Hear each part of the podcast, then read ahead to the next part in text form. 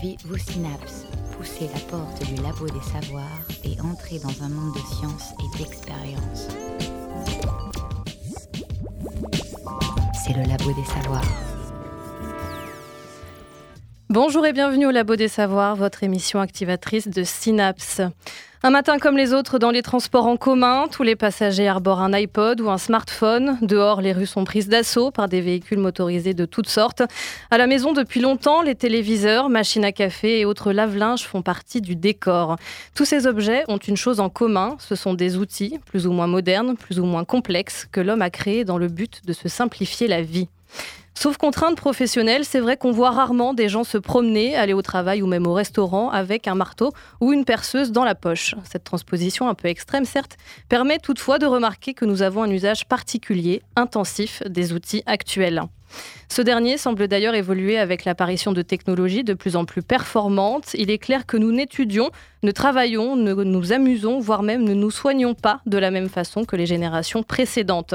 Ce n'est pas un scoop, mais ces nouvelles technologies qui par définition se muent en permanence ont un impact visible dans notre quotidien et notre façon d'être, tout comme l'ont eu avant elles les outils plus primaires. Pour la communauté scientifique, être un homme avec un grand H, cela se rapporte à la définition d'un Homo sapiens, un être de chair se tenant sur ses jambes, capable de logique, capable de créer, et surtout un être social. En quoi ces machines et ces technologies affectent-elles notre essence même d'êtres humains Augmentent-elles de fait notre qualité de vie Ou bien ont-elles aussi, car ce n'est pas antinomique finalement, un côté obscur? Autant de questions auxquelles nous allons tenter de répondre dans cette émission. Et pour cela, deux invités nous font l'honneur d'être présents dans nos studios. Sophie Saka, bonsoir. Bonsoir. Vous êtes chercheuse à, chercheuse, pardon, à l'IRSIN, l'Institut de recherche en communication et cybernétique de Nantes, et vous êtes spécialisée en robotique humanoïde, c'est bien ça? C'est bien ça, donc l'IRSIN à l'École centrale de Nantes. À vos côtés, Jean-Louis Carouanton, bonsoir. Bonsoir. Vous êtes, quant à vous, historien des sciences et des techniques à l'Université de Nantes. Jusque-là, pas d'erreur. Absolument pas. Dans un labo qui s'appelle le Centre François Viette. Absolument. Désolée de ne pas l'avoir mentionné. Avec moi également ce soir Marion euh, Tournemine qui s'est intéressée aux objets connectés, plus exactement aux applications santé et à leurs effets finalement pas toujours désirables. En effet, Agathe, je vous parlerai des nouveaux objets connectés et applications de santé qui se donnent pour objectif d'améliorer notre qualité de vie ou peut-être pas. Valentin Brich a imaginé le futur de l'imprimante 3D qui pourrait être au monde, hein, n'ayons pas peur des mots, ce que le Thermomix est aujourd'hui aux amateurs de cuisine. Absolument. Aujourd'hui, nos imprimantes 3D n'ont rien à envier au réplicateur de Star Trek, cette machine qui peut tout créer dès qu'on lui demande. Enfin, presque. Et Pierre Charrier, donc Pierre qui n'est pas avec nous ce soir, mais qui s'est penché sur un objet du quotidien qu'on connaît très bien tous, la machine à laver. Écoutez la recherche et ses chercheurs au Labo des Savoirs. A priori, l'homme a une ascendance sur les objets puisqu'il en est le créateur. Dans cette logique classique, utilitariste, l'homme fabrique des outils et des objets lui permettant de décupler sa force ou ses capacités à façonner le monde qui l'entoure. Dans le discours de la méthode, Descartes expliquait justement que la technique permet à l'homme de se rendre maître de la nature. Pour le philosophe, il y a une réelle utilité de la science moderne car la connaissance des lois du monde naturel permet à l'homme d'intervenir sur ce dernier.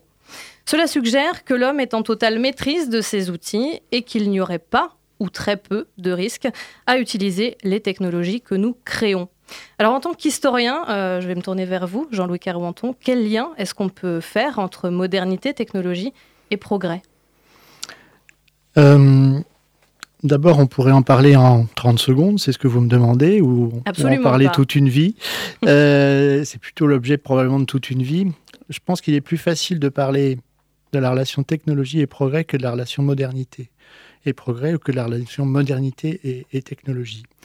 Euh, finalement, la technique ou les techniques autour de ce qui pourrait s'appeler la technologie, c'est-à-dire, on va dire, la façon dont on contrôle ce qu'on va outiller, euh, est quelque chose qui relève de toute l'histoire de l'humanité. Euh, je vous mets au défi de tailler correctement un silex intuitivement. Donc il y a toute une problématique de compétences et de savoir-faire qui ont mis en place ce qu'on pourrait appeler une augmentation de l'homme par rapport à l'outillage, puis euh, un outillage plus complexe autour d'un assemblage d'outils qui peut s'appeler une machine, et ça a peu pu donner du progrès. ceci dit, le progrès, c'est quelque chose de relatif, puisque on peut mettre en cause le progrès sur une violence supérieure, sur une pollution supérieure. C'est probablement ce dont on va débattre un peu, un peu ce soir. Par contre, la modernité, c'est vachement plus compliqué, cette affaire. C'est quoi être moderne? Quand on parle de Descartes et de la science moderne, je ne suis pas sûr qu'il ait conscience d'être moderne au sens où nous, on l'entend. Euh, il parle de la science, ça oui. Et c'est la naissance de la science euh, et d'une objectivation de la science au XVIIe siècle qui va faire propos aujourd'hui et accompagné d'une série d'objets techniques qui vont, commencer à voir le jour à ce moment-là. Mais la modernité, c'est quoi? La modernité, est-ce que c'est être de son temps? C'est posé, surtout au 19e siècle, finalement, où on commence à vraiment poser cette question de la modernité. On dit que c'est Balzac qui a inventé le mot, etc. Donc il y a, des enjeux de ce type. Euh, mais la relation technologie-modernité, elle est, extrêmement ambiguë. Euh, je ne suis pas sûr que Daesh soit moderne et c'est probablement les meilleurs technologues actuellement du média. En introduction, je parlais de simplification de la vie qu'on pourrait presque compléter avec un autre euh, objectif, celui finalement de gagner du temps avec des machines qui font les choses soit à notre place, soit beaucoup plus rapidement. Est-ce que le fait d'avoir plus de temps augmente notre qualité de vie? Est-ce que c'est synonyme finalement ces deux notions-là? Je suis pas sûr. Euh, encore une fois, c'est cette relation complexe entre la façon dont on va utiliser certaines choses, la façon dont on va vouloir les utiliser, ce qui n'est pas non plus tout à fait pareil, et la façon dont on peut travailler là-dessus, qui est euh, une augmentation euh, des, choses. Le problématique du temps, c'est qu'il est. Euh, J'allais dire qu'il y a du plus et du moins. Qu'est-ce que c'est qu'avoir plus de temps? On peut avoir plus de temps en en gagnant, c'est-à-dire on peut aller plus vite, effectivement. Mais est-ce que, du coup, on a plus de temps et finalement, comment on va le remplir? Il est très clair que, on parle beaucoup du TGV avec Alstom et Belfort en ce moment, le TGV c'est du gain de temps. Euh, mais en même temps, c'est pas de la libération du temps, c'est du remplissage du temps pour d'autres tâches. Donc la problématique de la qualité de la vie, c'est à mon sens pas cette relation-là seulement, c'est aussi, et, je pense qu'on en parlait juste avant l'émission avec Sophie, il y, a, des enjeux comme ça, c'est aussi ce qu'on en fait. Et la discussion machine, la discussion temps donné, euh, temps financé aussi, hein, la relation temps-argent dans la problématique machine contemporaine, elle est juste fondamentale. Euh, y compris dans l'utilisation des algorithmes dans, le numérique, c'est quelque chose qui, doit être raisonné, non pas tant en tant que tant, euh, en tant que, que logique linéaire, mais que système complexe. Et donc, franchement, dire avoir plus de temps, ça augmente notre qualité de la vie, oui, si on s'organise pour le faire. Par contre, si on est soumis à un système de contrôle, d'objectivation de métier, etc., on va plutôt être rempli, rempli par le temps qu'on a gagné plutôt que libéré par le temps qu'on a gagné. Pour Aristote, on aime bien les philosophes au, labo des savoirs, l'homme est un être intelligent avant d'être un homo faber, c'est-à-dire celui qui, fabrique. Dans sa vision, euh, à Aristote, l'outil permet à l'homme d'être complet. L'homme ne façonne pas uniquement des outils, des techniques ou des technologies modernes, celles-ci aussi le façonnent et l'améliorent. Alors on peut penser euh, à ce moment-là aux prothèses médicales, pourquoi pas à la voiture, sans laquelle on se déplacerait quand même beaucoup moins, rapidement. Vous avez évoqué le TGV à l'instant. Néanmoins, est-ce que euh, là aussi, est-ce que améliorer la qualité de vie, c'est nécessairement améliorer l'homme en tant que tel? Il y, a, plusieurs idées dans ce que vous venez de dire. Euh, je suis pas sûr qu'en voiture on va toujours plus vite. En ville, ça pose un vrai problème aujourd'hui l'utilisation de la voiture et on va souvent plus vite en vélo, voire à pied donc avec des moyens euh, qui sont entre guillemets pas modernes par rapport à, un objet. Et donc la modernité d'aujourd'hui, ça va être peut-être de redéfinir l'usage non mhm. seulement euh, du vélo, d'innover potentiellement sur des usages du vélo, mais même d'innover sur ce qui est le propre de l'homme, c'est-à-dire de marcher. Donc là, vous voyez qu'il y a des enjeux qui sont tout à fait intéressants à comprendre. Et quand vous posez la question améliorer la qualité de la vie, c'est améliorer aussi l'homme, bah, c'est un peu l'œuf qui fait la poule. C'est-à-dire qu'on est dans une boucle euh, avec des rétroactions possibles qui sont, qui sont assez impressionnantes même à, gérer euh, en, ce moment. Et, l'objet de ce soir qui est machine, euh, c'est quoi l'amélioration de la machine aussi dans ce cas-là et jusqu'où on va aujourd'hui. Et c'est typiquement cette relation de l'homme à la machine qui va poser question sur sa qualité elle-même la qualité de la machine, mais la qualité de la vie et la qualité de l'homme. Donc là, on est bien dans, un jeu complexe, hein, où en effet la prothèse médicale jusqu'aux exosquelettes ou des choses comme ça, qui sont des choses extrêmement prometteuses, même plus que prometteuses, vont évidemment poser questions sur, sur, sur, sur d'autres enjeux. Donc ce que vous dites, c'est que la modernité, en fait, est constamment à recontextualiser aussi. Toujours. Sophie Saka, euh, je le disais en introduction, vous êtes spécialisée en, robotique humanoïde. En 2014, si je ne me trompe pas, vous avez fondé Robo, qui est une association dont l'objectif est de mettre à la disposition du public des connaissances sur les robots et des compétences pour accompagner, c'est ainsi que vous le dites, les mutations actuelles de la société. On est dans le thème. Les robots sont-ils des machines comme les autres? Les robots, ce sont des machines, donc déjà, il faut les, traiter comme des machines, au même titre que la, machine à laver que vous avez mentionné plus tôt, ou la, cafetière. Hein.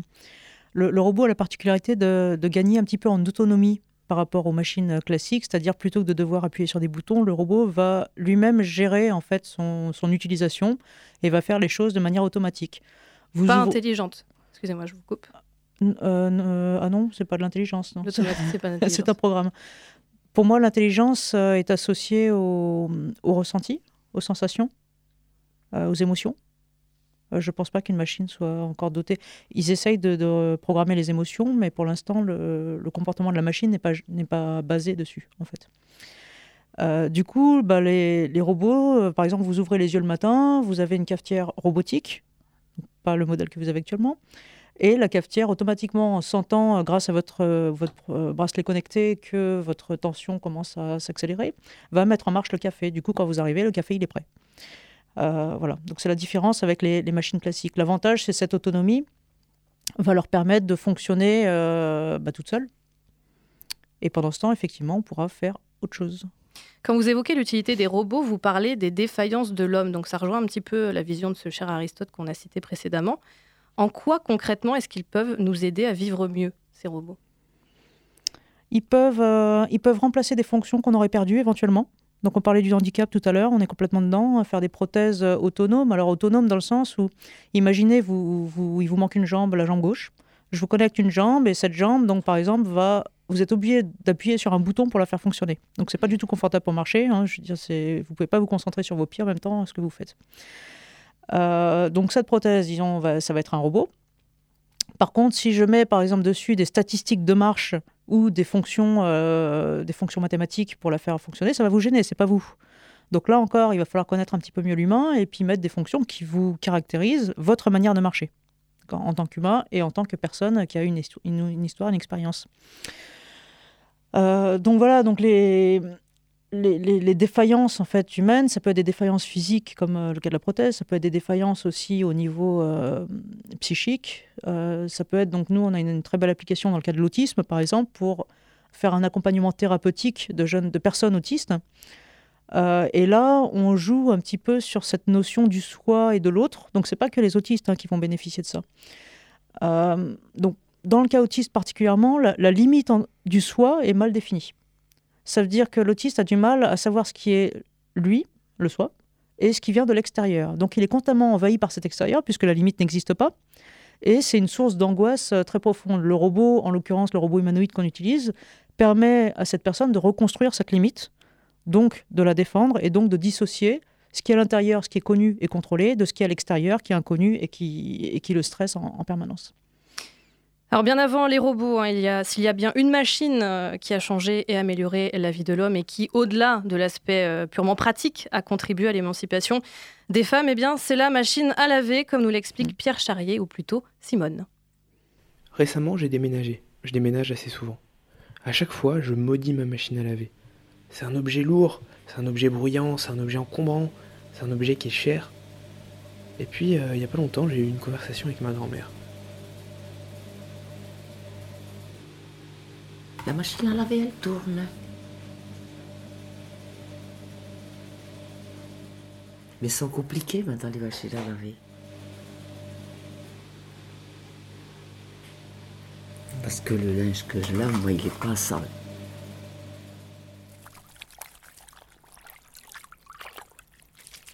Comment c'était de pas avoir de machine? Euh, à, quelle époque? Bah, je sais pas, quand tu étais jeune, il n'y avait pas de machine à laver Non. Comment vous faisiez? Mes parents sont nés en 1897 et 96.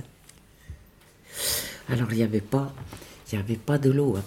Eh ben, qu'est-ce qu'on faisait? Il y avait toujours dans les fermes un creux d'eau. D'une part, pour abreuver les bêtes, et puis pour aller rincer le linge au creux d'eau.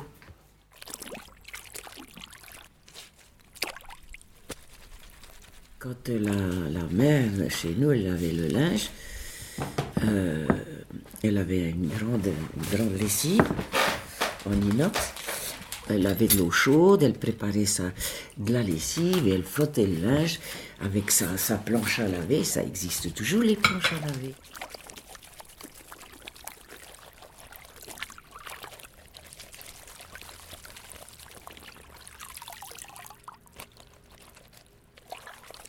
Elle mettait de l'eau, il y avait de la lessive et elle faisait bouillir son linge. Oui. Et il y avait au milieu un système qui montait avec une, une poche en haut. Et l'eau, quand elle bouillait dans le bas, eh ben, elle montait par ce tuyau, elle arrivait au-dessus, et puis elle arrosait le linge bouillant. Le linge était propre. C'était impeccable. Et puis après, ben, elle allait le rincer au creux d'eau. Dehors.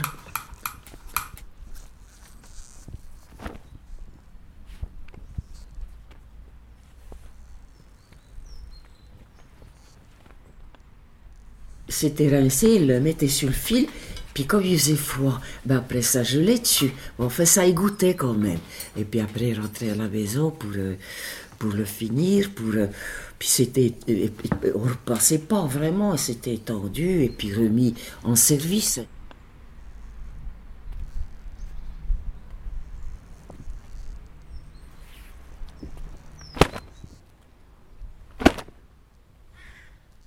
Chez nous, on était nombreux, c'était toutes les semaines. Mon père allait dans, la, dans le champ, il salissait son linge. Et puis même les pantalons des gamins, il, il salissait. Alors on faisait bien de lessive. Mais là, comme les draps, ils n'étaient pas lavés continuellement,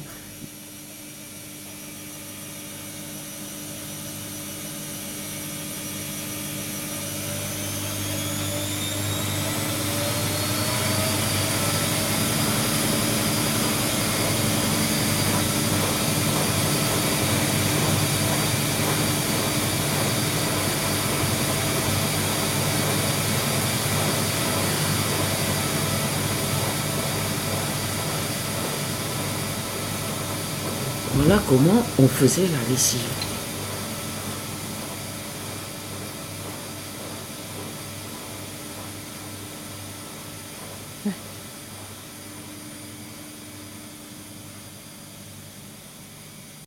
Une création originale et sonore signée Pierre Charrier. Aujourd'hui, clairement, on n'imaginerait pas se passer de ce genre, euh, de ce genre de machine. Est-ce que c'est pas aussi ça qui est un peu effrayant avec la technologie?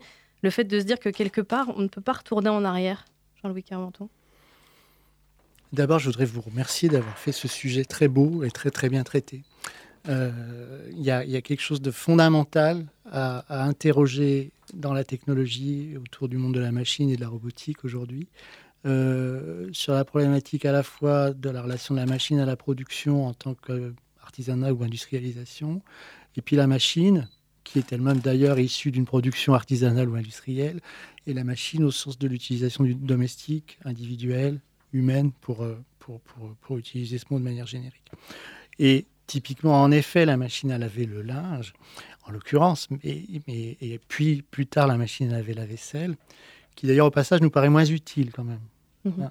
Euh, est, euh, est, évidemment quelque chose d'absolument gigantesque dans, l'histoire non seulement des usages domestiques, mais de l'industrialisation et tout court de la culture et du confort euh, au XXe siècle. Et, là, il y, a, quelque chose de très très fort là-dessus. Bon. avec aussi une remise en cause, là pour le coup, de cette problématique du collectif à l'individuel. Euh, il y avait ce creux d'eau dont elle parlait, cette, dame-là, à la ferme. Il y a aussi le lavoir. Donc, le lavoir, c'était une pratique collective, c'était une pratique dure. Il hein.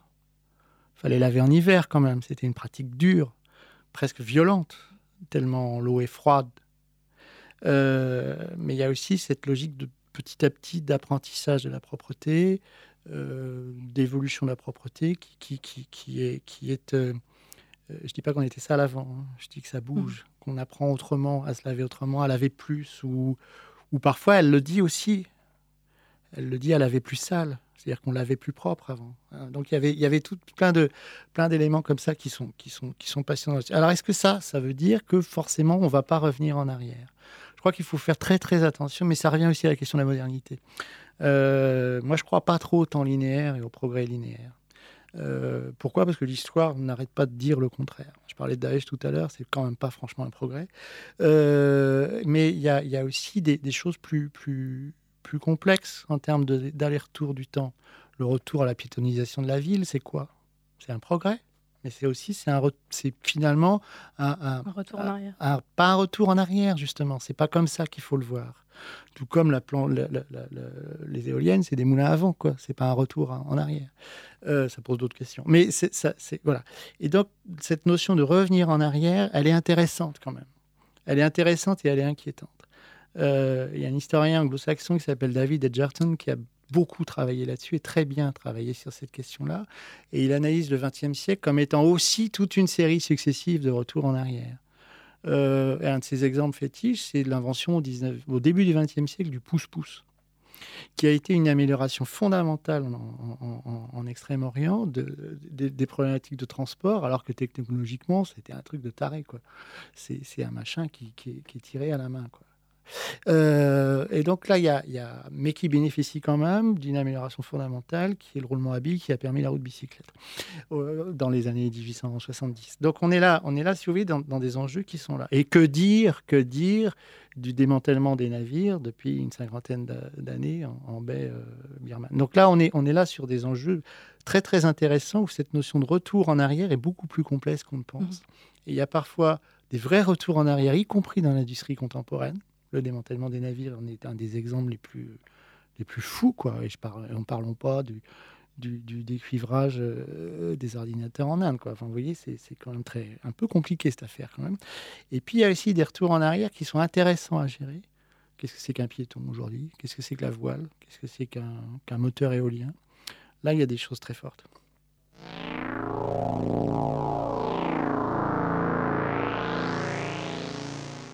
Buy it, use it, break it, fix it, trash it, change it, melt, upgrade it, charge it, point it, zoom it, press it, snap it, work it, quick erase it, write it, cut it, paste it, save it, load it, check it, quick rewrite it, plug it, play it, burn it, rip it, drag it, drop it, zip unzip it, lock it, fill it, curl it, find it, view it, code it, jump and lock it, surf it, scroll it, pose it, click it, cross it, crack it, switch, update it, name it, read it, tune it, print it, scan it, send it, fax, rename it, touch it, it, turn it, leave it, stop, format it. Technologic, technologic, technologic, technologic. Buy it, use it, break it, fix it, trash it, change it, mail, upgrade it, charge it, point it, zoom it, press it, snap it, work it, quick erase it, write it, cut it, paste it, save it, load it, check it, quick rewrite it, plug it, play it, burn it, rip it, drag it, drop it, zip and zip it, lock it, fill it, call it, find it, view it, code it, jump and lock it, surf it, scroll it, pose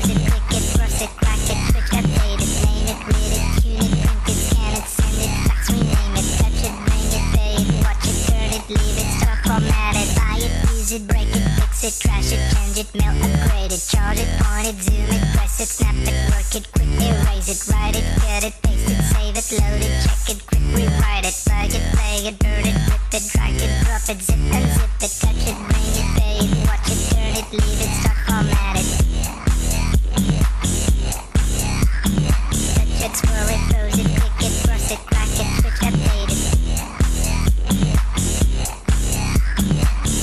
scroll it, pose it, click it, cross it, crack it, switch, update it, name it, read it, tune it, print it, scan it, send it, fax, rename it, touch it, bring it, pay it, watch it, turn it, leave it, stop, format it, buy it, use it, break it, fix it, trash it, change it, mail, upgrade it, charge it, point it, zoom it, press it, snap it, work it, quick erase it, write it, cut it, paste it, save it, load it, check it,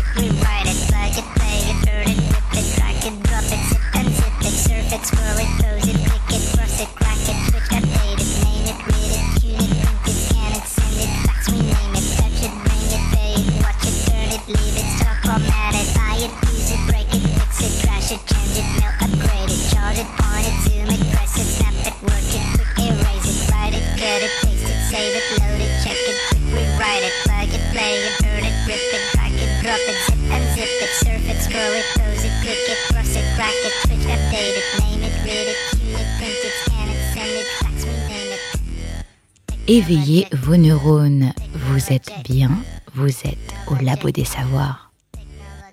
Instant technologique du groupe français Daft Punk, titre sorti en 2005 et qui égrène des déclarations impératives liées à des activités technologiques dans une atmosphère et un clip, pour ceux qui s'en rappellent, plutôt euh, oppressant. Oppressant, le progrès l'est-il parfois? On vient de l'entendre, nos connaissances euh, et nos outils techniques ne cessent d'évoluer. Cependant, il est nécessaire de toujours questionner ce désir de progrès et la finalité réelle de nos technologies. Euh, l'historien et philosophe allemand Hans Jonas, dans son ouvrage intitulé Le principe de responsabilité, invite à être conscient de l'impact qu'ont nos technologies sur nous-mêmes, notre monde, mais aussi sur le futur. Si Pierre et Marie Curie, en découvrant le polonium en 1903, avaient su que cela causerait des millions de morts, soit par la maladie, soit par les bombes, peut-être ne l'auraient-ils pas crié sur tous les toits. Cette conception est plus sceptique et pessimiste. Ici, les technologies que nous créons et que nous sommes censés maîtriser peuvent se retourner contre nous et devenir une entrave au bon fonctionnement de notre espèce et de la nature. Sophie Saka, devons-nous avoir peur de ce que nous créons? Alors non, non pour faire court. Euh, ce qu'on crée est, est, créé pour une motivation, une utilité. Donc si on le crée, il y a une raison. Après, c'est la motivation, en fait, peut-être qu'il faut, qu'il faut regarder un petit peu plus près. Mais d'une manière générale, les motivations sont bienveillantes. Euh, prenez des ascenseurs, euh, le couteau de cuisine, c'est une invention extraordinaire. Quand vous faites un petit peu la cuisine, avoir quelque chose qui coupe bien, c'est super. Après, ça peut aussi servir pour quelques individus à des tâches plutôt négatives. Euh, donc les voitures, une superbe invention qui nous permet de transporter des choses, d'aller vite, d'aller voir des gens à distance. Euh, maintenant, une voiture, bon, ça peut aussi renverser des gens euh, par accident. Simplement, c'est pas forcément volontaire qu'on fait des choses euh, mauvaises. Donc non, il faut pas avoir peur de nos, inventions. Par contre, je pense qu'il faut rester vigilant et il faut apprendre. C'est-à-dire, c'est l'éducation qui est la base de beaucoup de choses. c'est pourquoi, en fait, l'association, c'est ce qu'on fait, c'est on apprend aux gens à utiliser des choses qui peuvent être dangereuses, qui peuvent être retournables, mais s'ils savent les utiliser, en connaissance de cause, la plupart des gens, ils vont rien faire de, mauvais avec. Donc pour vous, clairement, l'homme est responsable de la machine et de ce qu'il en fait. Il essaye, oui. il y a toujours des accidents, hein. mais il essaye, la plupart du temps, oui. Alors quand on parle d'intelligence artificielle, est-ce que ce terme n'est pas un petit peu galvaudé? J'aime pas le terme d'intelligence pour une machine, en fait. Euh, c'est un mot, alors c'est un mot qui est un peu euh, racoleur, hein, parce qu'on fait, on fait allusion à l'homme. Euh, c'est comme les robots de forme humanoïde, c'est un peu des, hommes artificiels. C'est fascinant, quoi, parce qu'on a toujours eu cette fascination du, du surhomme. Regardez les super-héros, le cinéma emporte les statues, hein, je veux dire, des statues de Dieu. vous baladez un petit peu à Rome, hein, vous voyez vite cette passion qu'on a pour l'humain et ce qui s'en rapproche. Donc, intelligence, c'est un peu racoleur je suis pas sûre qu'on ait envie que cette machine ait notre intelligence. Alors déjà, elle va aller beaucoup plus vite parce qu'elle aura une puissance euh, ajoutable. Alors j'ai cru comprendre que génétiquement, maintenant, l'homme pourrait éventuellement avoir aussi une puissance ajoutable. Mais son rôle, le rôle de cette machine reste une machine. Donc ça reste à notre service et ça reste pour nous aider. Penser à notre place peut-être, ça nous permettra de penser à autre chose. Peut-être mieux de se concentrer sur, euh, d'autres tâches plus intellectuelles, comme on, comme on en parlait, pas forcément que faire, l'homo faber. Euh, mais, on n'a pas, euh, besoin d'un robot qui nous ressemble tant que ça, en fait. En fait, la question euh, qui est soulevée ici, c'est celle de, l'éthique. Finalement, si on prend l'exemple des voitures autonomes qui sont testées depuis quelques mois, donc on est dans le présent, hein, il s'agit de mettre entre les mains d'un ordinateur des vies, des vies humaines.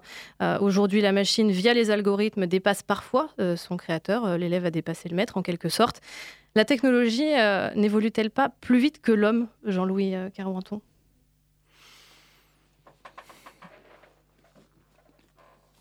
Je pense pas. Là, je rejoins assez Sophie sur cette problématique de relation à l'humanité et, à cette problématique de responsabilité qu'on abordait. Par contre, on est surpris par l'avancée de l'homme en fonction de ce qu'il avance, de ce qu'il invente en termes de technologie. Oui, ça, c'est très, très surprenant, mais c'est nous-mêmes qui nous surprenons finalement par, par rapport à ça. Après, je suis un peu d'accord sur la question d'intelligence, d'intelligence artificielle, même si je ne suis pas du tout euh, autant dans la, dans la réflexion que, Sophie là-dessus, mais il y a, y a, des enjeux, euh, je ne sais pas si on va aborder le transhumanisme tout à l'heure ou pas, mais il y, y a, des enjeux qui sont évidemment colossaux autour de ces, de ces problématiques-là. Euh, la problématique éthique, elle est, elle est fondamentale en termes de, de, de, nécessité de vigilance. C'est pour ça, quand on se disait que la modernité, fallait la réinterroger tout le temps, je crois que c'est vraiment cette question-là. Il ne s'agit pas pour moi d'être technophobe. il ne s'agit pas non plus d'être technophile. Par contre, la notion de technocritique est quelque chose de, tout à fait, de tout à fait importante, euh, importante à, comprendre. Euh, voilà. Est-ce que progresser, euh, mais là encore, vous allez me ressortir votre concept de modernité. Est-ce que progresser s'accompagne forcément d'un remplacement de l'homme par la machine? Alors quand j'ai écrit cette question, moi j'avais dans la tête l'exemple des, caissières qu'on a parfois remplacées par des automates et où là concrètement on a bien vu l'impact social que ça pouvait avoir. C'est donc un impact négatif. Ouais. Alors il faut, il, faut, il, faut, il faut faire attention à ça. il faut penser quand même que l'humanité, l'histoire de l'humanité est faite de, mise en place de machines et donc aussi d'automatisation. Euh, on a tous chanté petit et pour les parents que certains euh, peut-être euh, sont ici, euh, on a tous chanté ou fait chanter Meunier Tudor. Meunier Tudor, c'est juste l'histoire d'un automatisme. Et c'est un automatisme de production. Et c'est vieux, ça date du Moyen Âge et voire d'avant. Donc la, relation à l'automatisme et à l'automaticité des choses, à l'automatisation, puis à la miniaturisation des, des choses, c'est quelque chose de très ancien. Cette relation à l'automaticité, donc à une partie de robots, je dis bien parti, hein, Sophie, il y, a, un enjeu qui est très très important à comprendre. Il faut se méfier de ça par rapport à ce qu'on fait aujourd'hui de, mhm. cette question. Mais c'est bien perçu comme un progrès en tout cas au départ. Oui et non. C'est-à-dire effectivement qu'à chaque fois, il y a eu, dans toute histoire de la machinerie, est basée aussi sur une histoire d'opposition à la machine. Et je ne dis pas que les choses sont bien aujourd'hui ou mal, parce qu'il n'y a pas forcément d'argument moral immédiat là-dessus. Encore une fois, c'est l'utilisation de ce qu'on fait des choses qui est bonne ou, mauvaise. Mais il est clair que, que, on va parler d'accélération peut-être à un moment donné aussi là, il est clair que ce qui pose question à chaque fois, c'est le mouvement des ludites au début du 19e siècle. C'est des gens qui voient les machines arriver, dans le monde anglo-saxon, dans le monde français, la fameuse révolte des canuts à Lyon, qui se disent Hé, il se passe quoi là? On va perdre notre taf. Et du coup, ils cassent les machines. Et à ce moment-là, quelque part, ils ont raison de le faire par rapport à la casse machine, à la casse emploi qu'il qui y a. Donc toute la question, c'est effectivement ce qu'on va, les conséquences que ça gère. Vas-y. Alors moi, je voudrais juste préciser que remplacer une, une, caissière par une machine ou remplacer un ouvrier par un robot, c'est pas mal.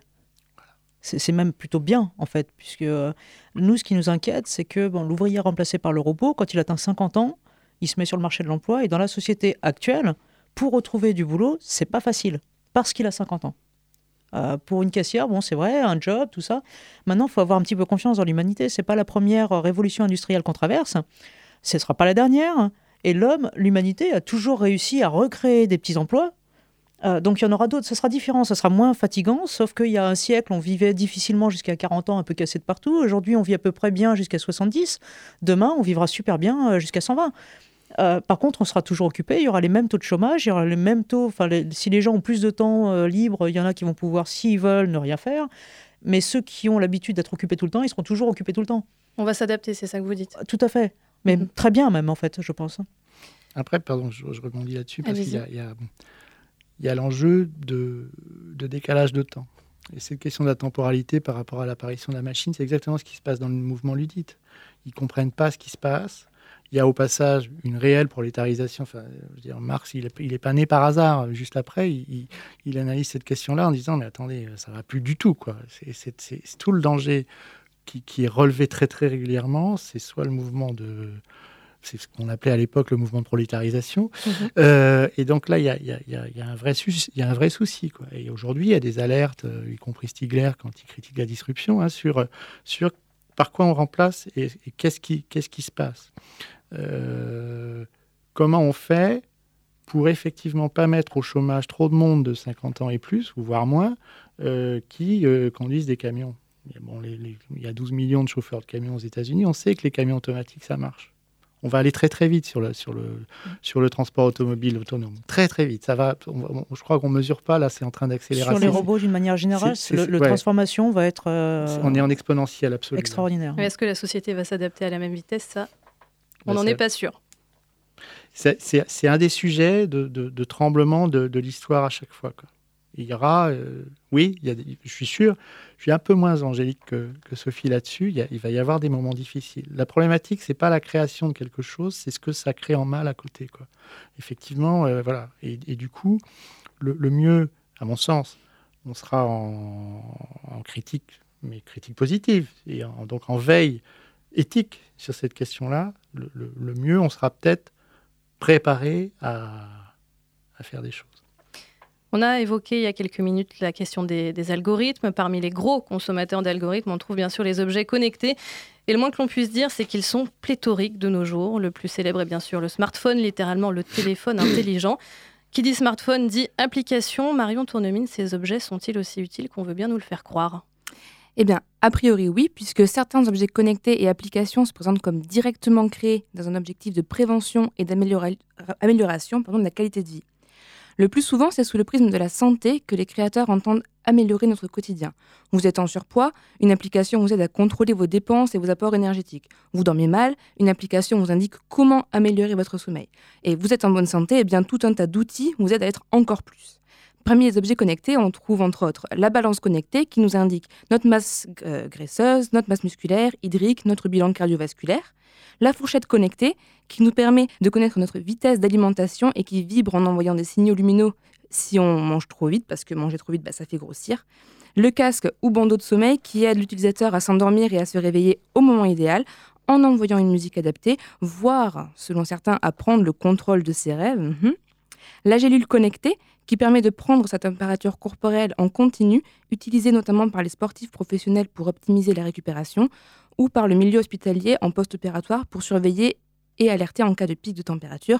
Et enfin, la fameuse montre connectée déclinée sous plusieurs formes et dont on commence à être familier.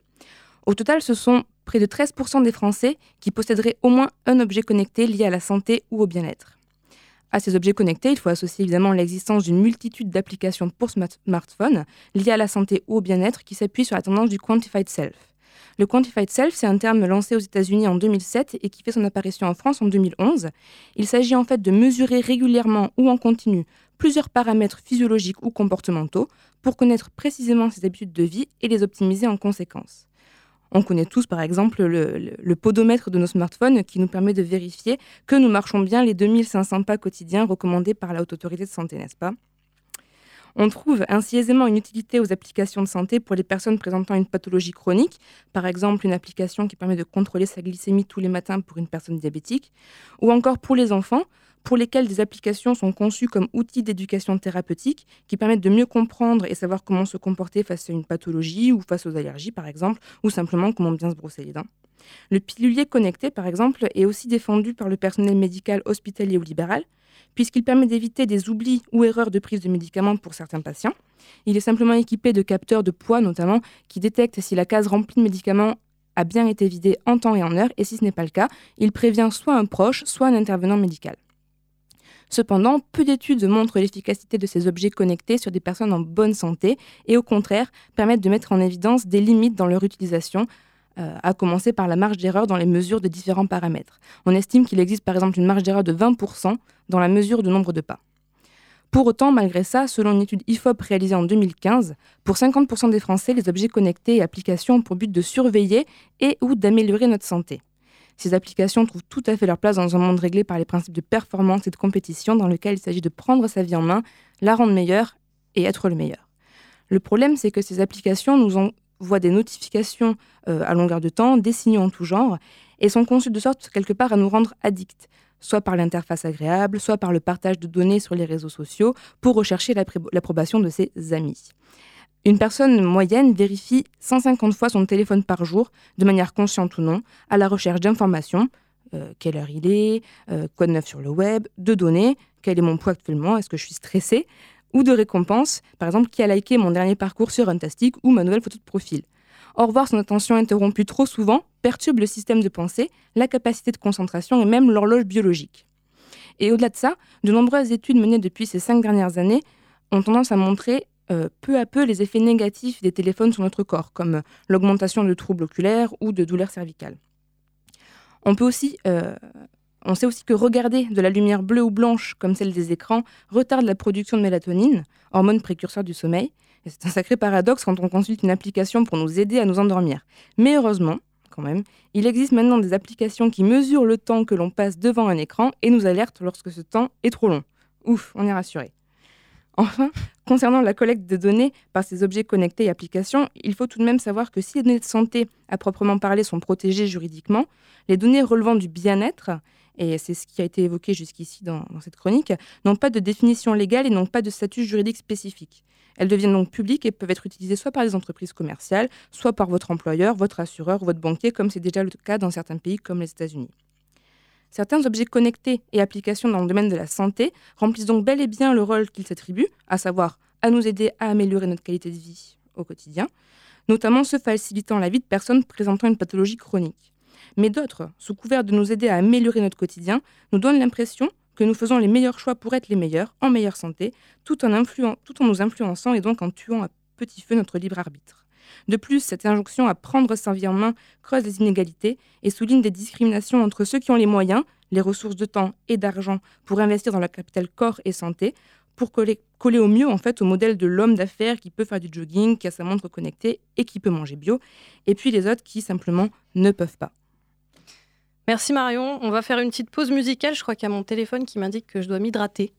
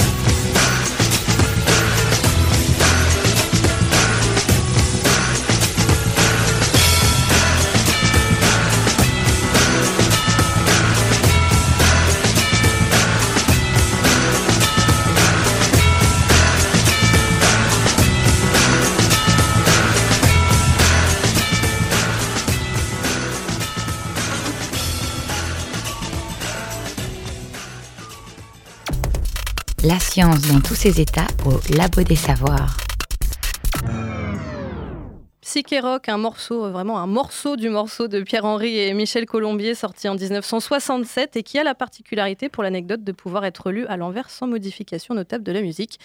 Remixé par Fight Boslim en 2000, il a aussi inspiré la musique du générique de la série d'animation Futurama de Matt Groening, qui, comme son titre l'indique, imagine le futur avec, disons-le, plus d'humour que d'exactitude scientifique, mais qui soulève néanmoins des interrogations comme peut-on considérer que l'homme, l'objet, que comme l'homme, l'objet technique a des stades d'évolution? Pour le philosophe Gilbert Simondon, l'opposition classique entre l'homme et l'objet technique n'est que culturelle et il faut la dépasser parce qu'elle se perfectionne toujours plus. La machine ne peut plus être considérée comme un simple ustensile. C'est cette recherche de marge de manœuvre et d'imprévisible qui ferait de nos machines et technologies modernes des éléments dans lesquels il réside plus que jamais de l'humain. Sophie Saka, s'il y a une chose qui dissocie euh, les robots humanoïdes des autres machines, c'est peut-être, euh, dites-vous, leur impact sur nos sentiments. Lorsque vous évoquez euh, Nao, vous dites même on peut tomber amoureux de lui. Alors c'est vrai qu'on s'imagine moins tomber amoureux de notre aspirateur. Quel est le message ici? Que les robots ont toute leur place dans notre quotidien, enfin dans la société actuelle en tout cas, telle qu'elle est conçue.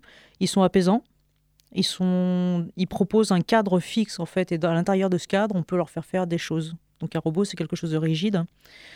Et quelque part, je pense qu'on a besoin un petit peu de ce cadre. Mais s'il y a de l'humain dans la machine, est-ce que ça ne veut pas, euh, est-ce que ça ne signifie pas d'emblée quelque part qu'elle est imparfaite, puisque l'humain est imparfait?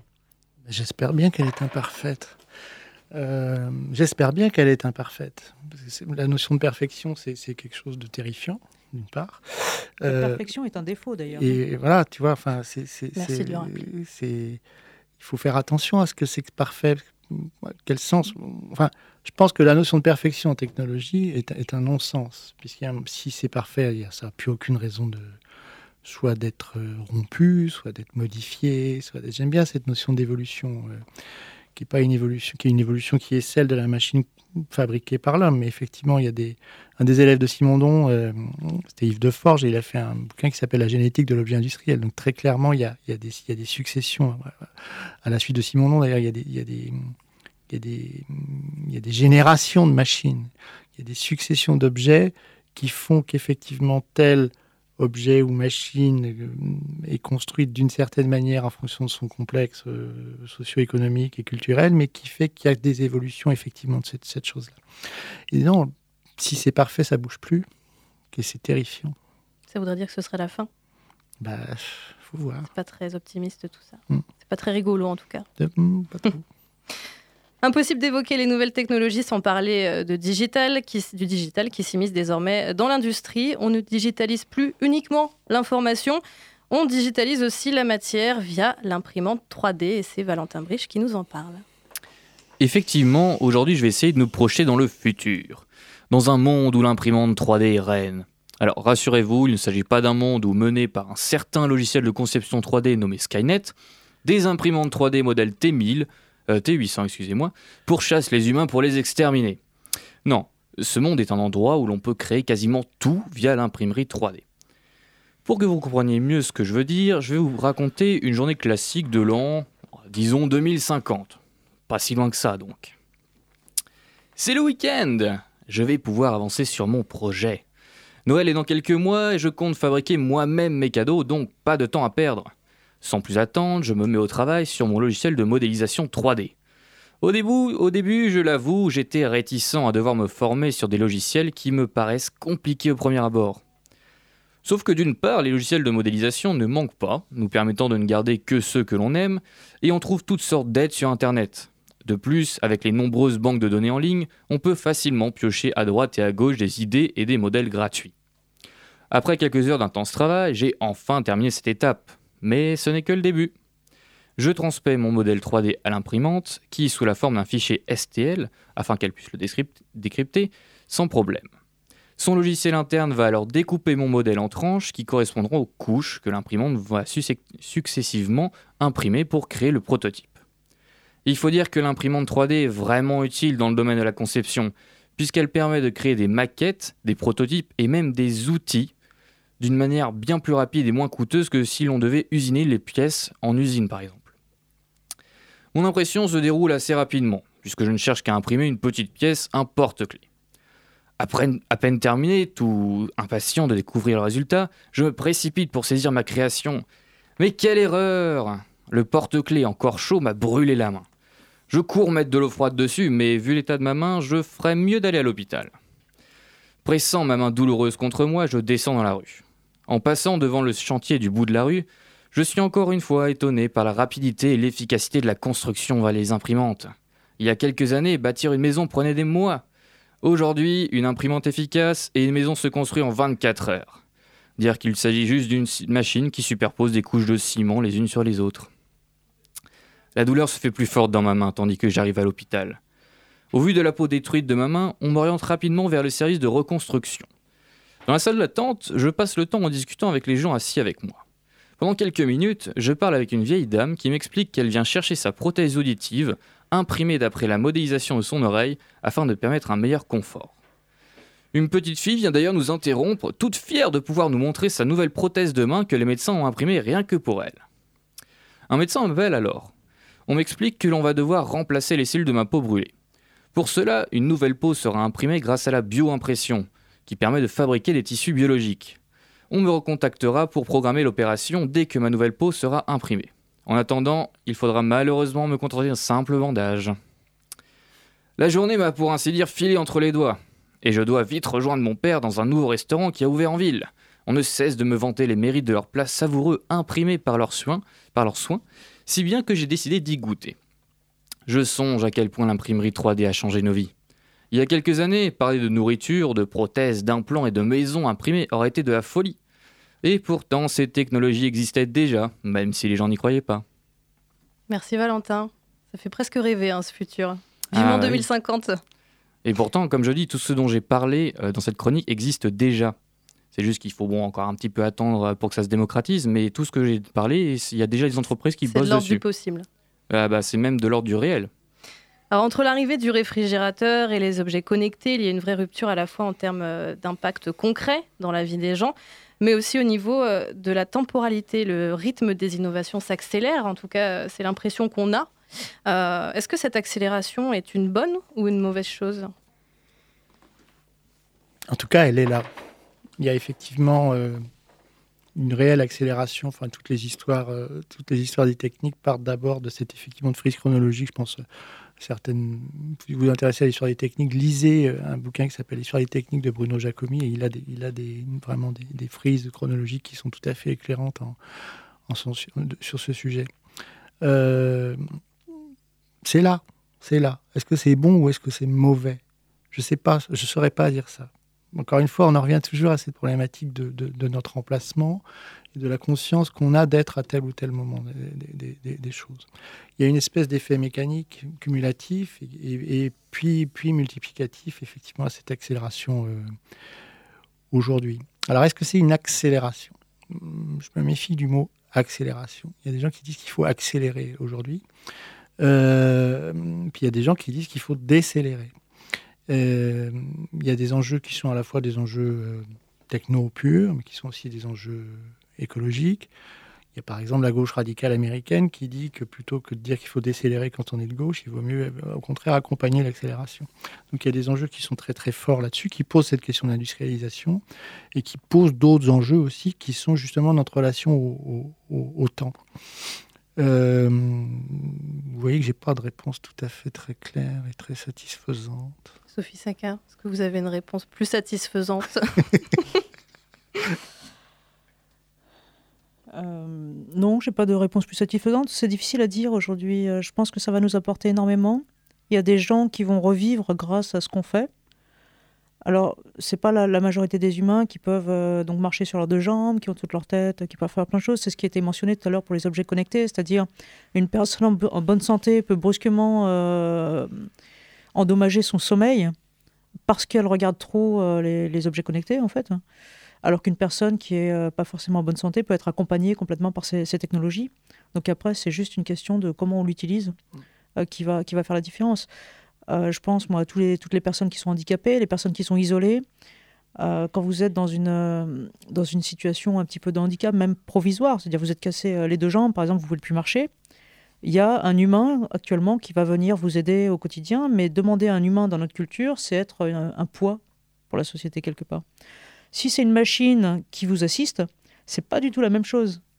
Donc vous retrouvez un petit peu cette dignité euh, d'humain. Donc d'un côté, c'est fabuleux ce qui se passe pour, euh, pour tous les gens qui en ont besoin. Il y en a beaucoup en fait. Hein. C'est pas forcément visible les besoins. Et de l'autre côté, bon, faut rester vigilant et, euh, et, faire un petit peu attention de comment on, l'utilise. Et je pense que depuis le début, c'est un petit peu ce qu'on dit. C'est euh, mhm. positif, c'est bien. Est-ce que c'est un, progrès? Je ne sais pas. C'est l'histoire qu'on est en train d'écrire, l'histoire de demain. Euh, c'est là. Donc il y a des choses qui sont super et puis ça va révéler d'autres choses. Donc l'homme de demain, c'est très difficile à dire comment, comment il sera dans 20 ans. Quoi. Est-ce qu'il aura des jambes télescopiques pour changer son ampoule au plafond sans avoir besoin de sortir l'échelle? Euh, On ne sait pas, quoi, mais, euh, mais c'est bien. Enfin, L'essentiel, c'est qu'on puisse s'amuser aussi, et je pense qu'aujourd'hui, les gens s'amusent beaucoup plus qu'il y a quelques années. S'il n'est pas nécessaire d'opposer systématiquement la technique à l'homme, il faut reconnaître que dans certains cas, ces effets nocifs se reportent sur l'être humain. Toutes les machines ne sont pas dangereuses et il est important que notre société en valorise les bienfaits. De là à dire que le robot est l'avenir de l'homme, il n'y a qu'un pas à ne pas franchir trop vite. La machine et la technique n'influencent pas seulement le corps de l'homme, elle agit aussi sur sa façon de penser et de raisonner, ce qui est moins visible et donc plus difficile à évaluer. Au XVe siècle, l'invention de l'imprimerie a permis, en plus d'accélérer la circulation de l'information, d'inviter le lecteur à réfléchir par lui-même. Les hommes ont ainsi acquis la possibilité de se servir aussi habilement de leur imagination que de leur intelligence. Aujourd'hui, l'omniprésence des nouvelles technologies repose la question d'un cerveau en modification, mais ça, c'est une autre histoire. Merci de nous avoir suivis. Merci à Claire Cisorne à la technique. Merci à Cathy Dogon pour son aide à la préparation de cette émission. Par ordre d'apparition, merci à Pierre Charrier, Marion Tournemine et Valentin Briche pour leur chronique. Et bien sûr, merci à nos invités Sophie Saka et Jean-Louis Kerwanton. Je rappelle que cette émission a été préparée en lien avec la 26e édition de la Fête de la Science qui aura lieu du 6 au 10 octobre. Vous pouvez retrouver la programmation de l'événement sur le www.fêtedelascience.fr. À ce propos, Sophie Saka, un dernier mot. Vous serez présente le 15 octobre à Orvaux. Est-ce que vous pouvez nous, Le 16 octobre? Merci Claire. Est-ce que vous pouvez nous dire un mot de, ce qui va se passer? Tout, à fait. Bah, c'est une conférence qui est organisée euh, dans le cadre de la fête de la science et euh, qui traitera des robots humanoïdes plus particulièrement, c'est-à-dire dresser un petit peu euh, l'histoire de ces robots, où est-ce qu'on en est aujourd'hui, qu'est-ce qu'on peut faire, qu'est-ce qu'on ne peut pas faire? Et si vous voulez acheter un robot, combien vous allez dépenser? Et qu'est-ce que vous achetez en fait? On se quitte avec les temps modernes de Charlie Chaplin. À la semaine prochaine.